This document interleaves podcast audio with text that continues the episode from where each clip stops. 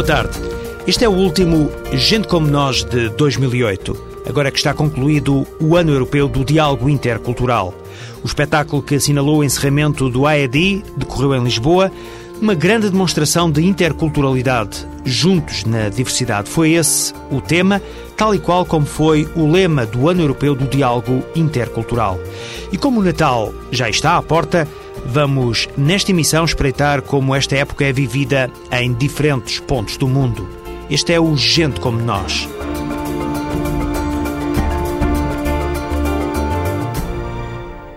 Chegou ao fim o AED 2008, o Ano Europeu do Diálogo Intercultural. Juntos na Diversidade foi o lema de todo este ano e que esteve bem presente em tantas iniciativas que decorreram na Europa e, sobretudo, em Portugal, o país que mais se mexeu neste âmbito de promover a multiculturalidade. O AED foi uma iniciativa do Parlamento Europeu e do Conselho da União Europeia. Na quinta-feira foi assinalado com um espetáculo o encerramento do Ano Europeu do Diálogo Intercultural. A fechar o EED, a alta comissária para a imigração e diálogo intercultural, Rosário Farmaus, fala da importância de todo um ciclo de celebração da diversidade. Foi um ano de festa, de celebração, em que foi reconhecido a riqueza da diversidade e o slogan é Juntos na Diversidade.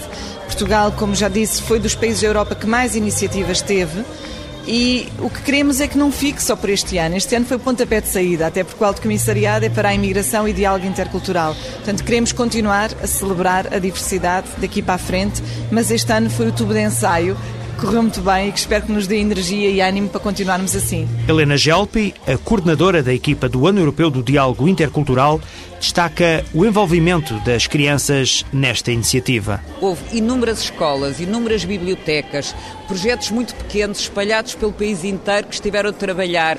Alguns do, do primeiro ciclo, crianças pequeninas numa turma com a sua professora, todos a trabalharem através, sobre este tema, sobre várias coisas. E essas coisas todas são aquelas que ficam, na realidade. Eu, eh, eu acho que tudo aquilo que teve a ver com a juventude e com as crianças, parece-me a mim, foi o mais importante, porque parece-me a mim também que será talvez aquilo em que as mentalidades vão mais facilmente mudar e que o, o diálogo irá ter frutos com maior facilidade. Termina o ano, mas as atividades não vão parar. Projeto nacional que chamamos Eu Espelho Meu só vai ser lançado em janeiro. E, e, depois é para insistir durante o ano todo. E eu sei que inúmeros, eh, inúmeras atividades que aconteceram este ano foram programadas já. Há imensas, eh, por exemplo, sendo um grupo de teatro que tem peças e que nos pediu apoio porque julga, não, percebeu bem que o ano ia terminar. E o ano terminou, mas o diálogo vai continuar. Portanto, tudo aquilo que envolve a imigração, os problemas de, da desigualdade, da diferença, uh, o, o, tema, na realidade, da diversidade, eu acho que esse vai continuar, porque uh, eu acho que as pessoas perceberam que quanto mais diversos, mais interessante é trabalhar com maior prazer e é ma mais rico trabalharmos com pessoas diferentes do que trabalharmos com pessoas que na realidade somos todos iguais, porque na realidade não somos todos iguais, somos todos diferentes. Portugal foi dos países que promoveu mais iniciativas ao longo do Ano Europeu do Diálogo Intercultural. Foram mais de 900. As associações de imigrantes desempenharam um papel importante. Alina Dutko é a presidente da Associação de Imigrantes de Leste, do Porto.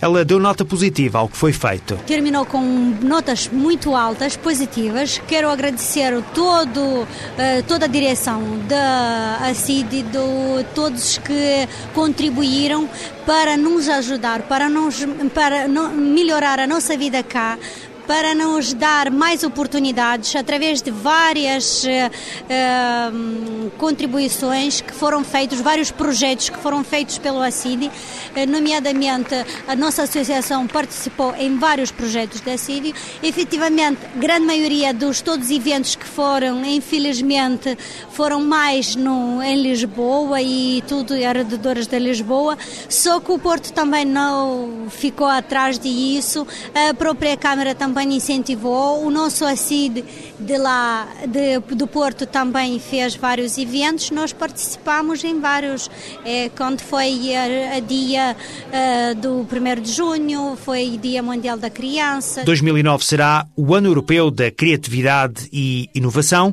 mas o diálogo entre culturas vai continuar.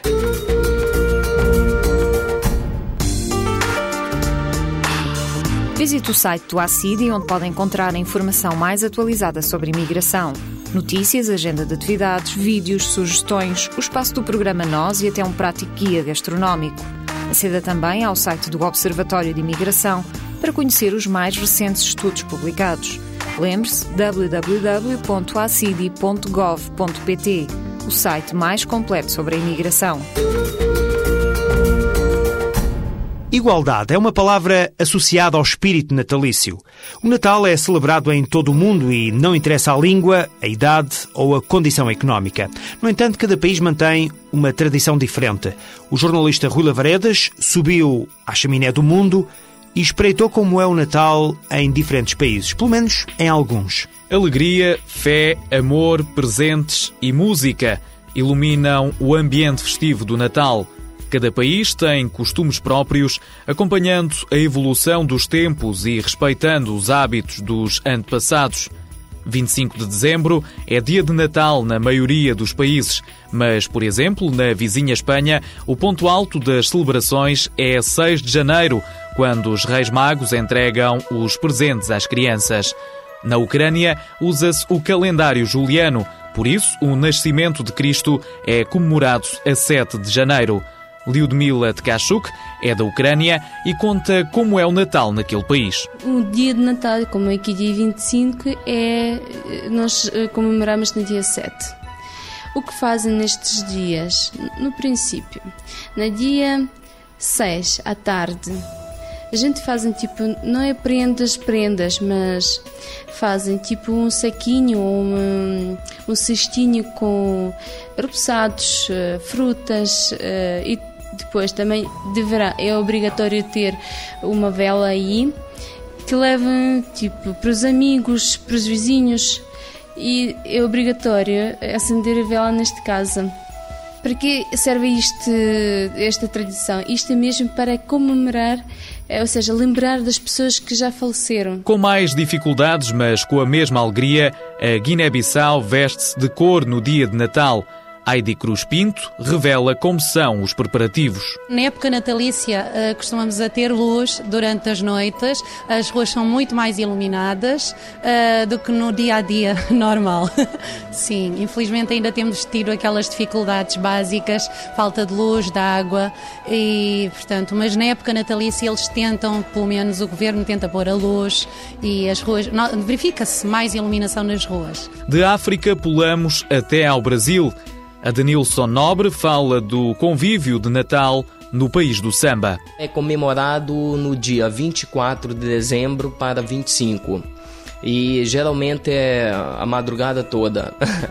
E pronto, com muito comes e bebes, encontro entre amigos e familiares, é passado com um clima de bastante confraternização entre todos. E não só por ser um Natal em família, nós não temos este hábito de, de, passarmos o Natal somente em família, mas também com muitos amigos. As casas geralmente estão muito cheias.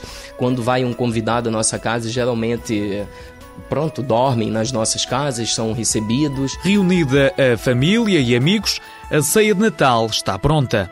Na noite de Natal, comemos é, arroz com galinha, que é um prato que leva vários condimentos, é como se fosse aquele prato a jardineira que vocês dizem, só que é solto, porque é um arroz com ervilhas, bacon, ameixas, maçã, e é um prato muito típico nessa altura, inclusivamente o peru, que nós utilizamos no forno e muitas das vezes a pescada amarela, que é assada no forno, e temos a nossa tradição em comermos esses pratos, geralmente no, na ceia do Natal. De regresso à Guiné, Heidi aponta as semelhanças gastronómicas com Portugal. Na véspera, no dia 24, nós comemos o bacalhau, como cá em Portugal, uh, bacalhau cozido com grão de bico. Uh, no dia 25, geralmente as pessoas comem o cabrito, ou o leitão no forno, ou o peru.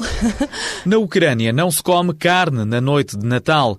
Liudmila confecciona 12 pratos, como manda a tradição, sem qualquer tipo de carne. O primeiro, uh, feijão cozido, sem carne, pode ser um pouquinho caldo de legumes, alguma coisa assim, feijão. Também fazem uh, salada de beterraba, beterraba cozida com feijão, com pepino uh, salgado.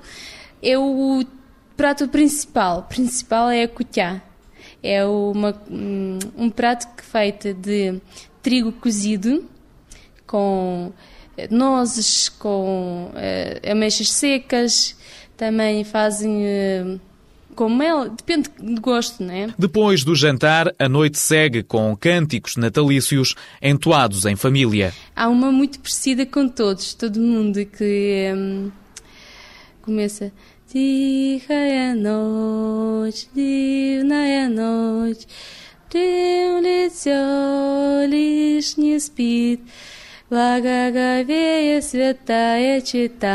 É, o mundo todo canta esta canção, é, só que cada pessoa canta na, na própria uh, língua. Agora que cantei também é mais em língua russa, porque a russa ucraniana é muito parecido, não é? Mas de uma maneira ou de outra nós canta, uh, é mesmo, existem mesmo as canções natálicas que pode, por exemplo, vocês vai vai à igreja, são próprias, eh, são umas canções e quando você vai cantar eh, na rua, como eu estava a dizer, a gente juntam-se em grupos e depois vão em grupos em grupos vão de casa para casa para cantar eh, desejar um bom Natal. E se na Ucrânia a neve e o frio são características desta quadra festiva, no outro lado do Atlântico, o cenário é bem diferente. Neste momento estamos no verão no Brasil, então geralmente no Natal as pessoas quando estão reunidas com a família depois de passar aquele horário entre a meia-noite e uma hora, geralmente temos por hábito irmos a uma festa, sairmos ir para outros lugares. O clima nos permite também, não é? E fica uma noite agradável. O calor é tão intenso que até o Pai Natal, ou se preferirem, o Papai Noel, veste calções. Muitas vezes mudam o. A, o estilo de, do Pai Natal, apesar de que tem aquela tradição, faz lembrar o Pai Natal, mas muitas das vezes utilizamos os calções. Por ser um clima mais quente, nos é, dá esta possibilidade. Nesta altura do ano, a temperatura no Brasil é igual à da Guiné-Bissau, onde as canções de Natal são trocadas pelos ritmos quentes de África. Não cantamos música, mas ouvimos músicas, músicas africanas, que é uma música que, que tem um ritmo muito bom e dança-se muito na noite de Natal. As pessoas têm tendência a festejar em casa e depois ir aos bares ou à discoteca à noite. O clima quente do Natal na Guiné é a principal diferença encontrada em relação ao Natal português. Mas para Heidi Cruz Pinto existe outro aspecto que difere nos dois países. Não se nota aquele consumismo que se verifica, que se verifica na Europa. Portanto, uh, as pessoas têm menos dinheiro. Nesta, neste momento, na Guiné, enfrenta-se dificuldades financeiras e as pessoas não têm grandes possibilidades para estar a, a despender dinheiro em, em prendas. Comprar presentes não faz parte da tradição na Ucrânia. Naquele país, apenas são oferecidos pequenos cestos com doce e fruta Liudmila compara o Natal ucraniano com o português. Em Portugal já não comemora mesmo Natal, Natal. É, comemora mais, não sei, tipo, deves, é obrigada a oferecer prenda, mais comércio, mais negócios, mais eh, vamos lá ver o, o televisão. Por exemplo, na, eh, nós temos os canais ucranianos e quando chega Natal são mais eh, falam sobre Natal, sobre Jesus, sobre esta festa, o que aconteceu, comem, o que fazem o que significa esta festa, né? Mas cá em Portugal mais publicidades e mais comprar, comprar, comprar. O pinheiro de Natal é comum aos vários países, mas na Ucrânia existe um ritual diferente junto à árvore. Tudo o que você quer ter no próximo ano deverá ser na árvore de Natal, tipo dinheiro, bolachas, doces, para a vida correr tudo bem. É, é, então, dizer é assim, tipo, as frutas, velas, tudo o que você pretende ter é tipo uma tradição assim. Se doces, bolachinhas, repousados, uh, bombons, isso assim. Se quiser ter mais dinheiro, também tem mais dinheiro. assim. O culto do nascimento de Jesus é vivido de diferentes formas em diferentes países. Mas no dia de Natal, o mundo dá as mãos e une-se em torno da paz, do amor e da amizade. Feliz Natal! Eu desejo um feliz Natal a todos e que a paz permaneça em todos os corações. Zrisdvom Hristovim. Eu falo crioulo. Uh, me deseja um feliz Natal para nós todos no mundo. Feliz Natal e um bom ano novo. Neste Natal também pode dar um abrigo a um sem-abrigo. Este é o lema de uma iniciativa da comunidade de Santo Egídio, instituição de solidariedade social que presta assistência aos mais carenciados.